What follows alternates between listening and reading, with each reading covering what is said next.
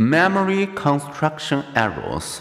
How do misinformation, imagination, and source amnesia influence our memory construction? How do we decide whether a memory is real or false? Memory is not precise, like scientists who infer a dinosaur's appearance from its remains. We infer our past from stored information plus what we later imagined, expected, saw, and heard. We don't just retrieve memories, we revive them. Like Wikipedia pages, memories can be continuously revised. When we relay a memory, we often replace original with a slightly modified version. So, in a sense, said Joseph LeDoux, your memory is only as good as your last memory.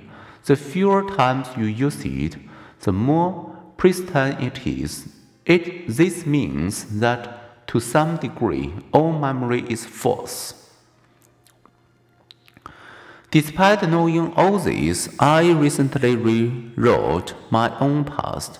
It happened at an international conference where memory researcher Elizabeth Loftus was demonstrating how memory works. Loftus showed us a handful of individual faces that we were later to identify, as in a police lineup.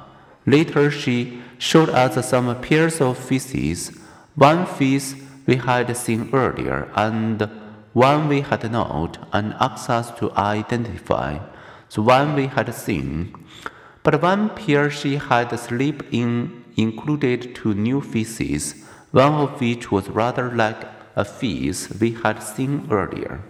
Most of us, understandably but wrongly, identified this face as one we had previously seen. To climax the demonstration, when she showed us the original seen face and previously chosen wrong face, most of us picked the wrong face. As a result of our memory reconsolidation, we, an audience of psychologists who should have known better, had replaced original memory with a false memory. Clinical researchers are experimenting with people's memory reconsolidation.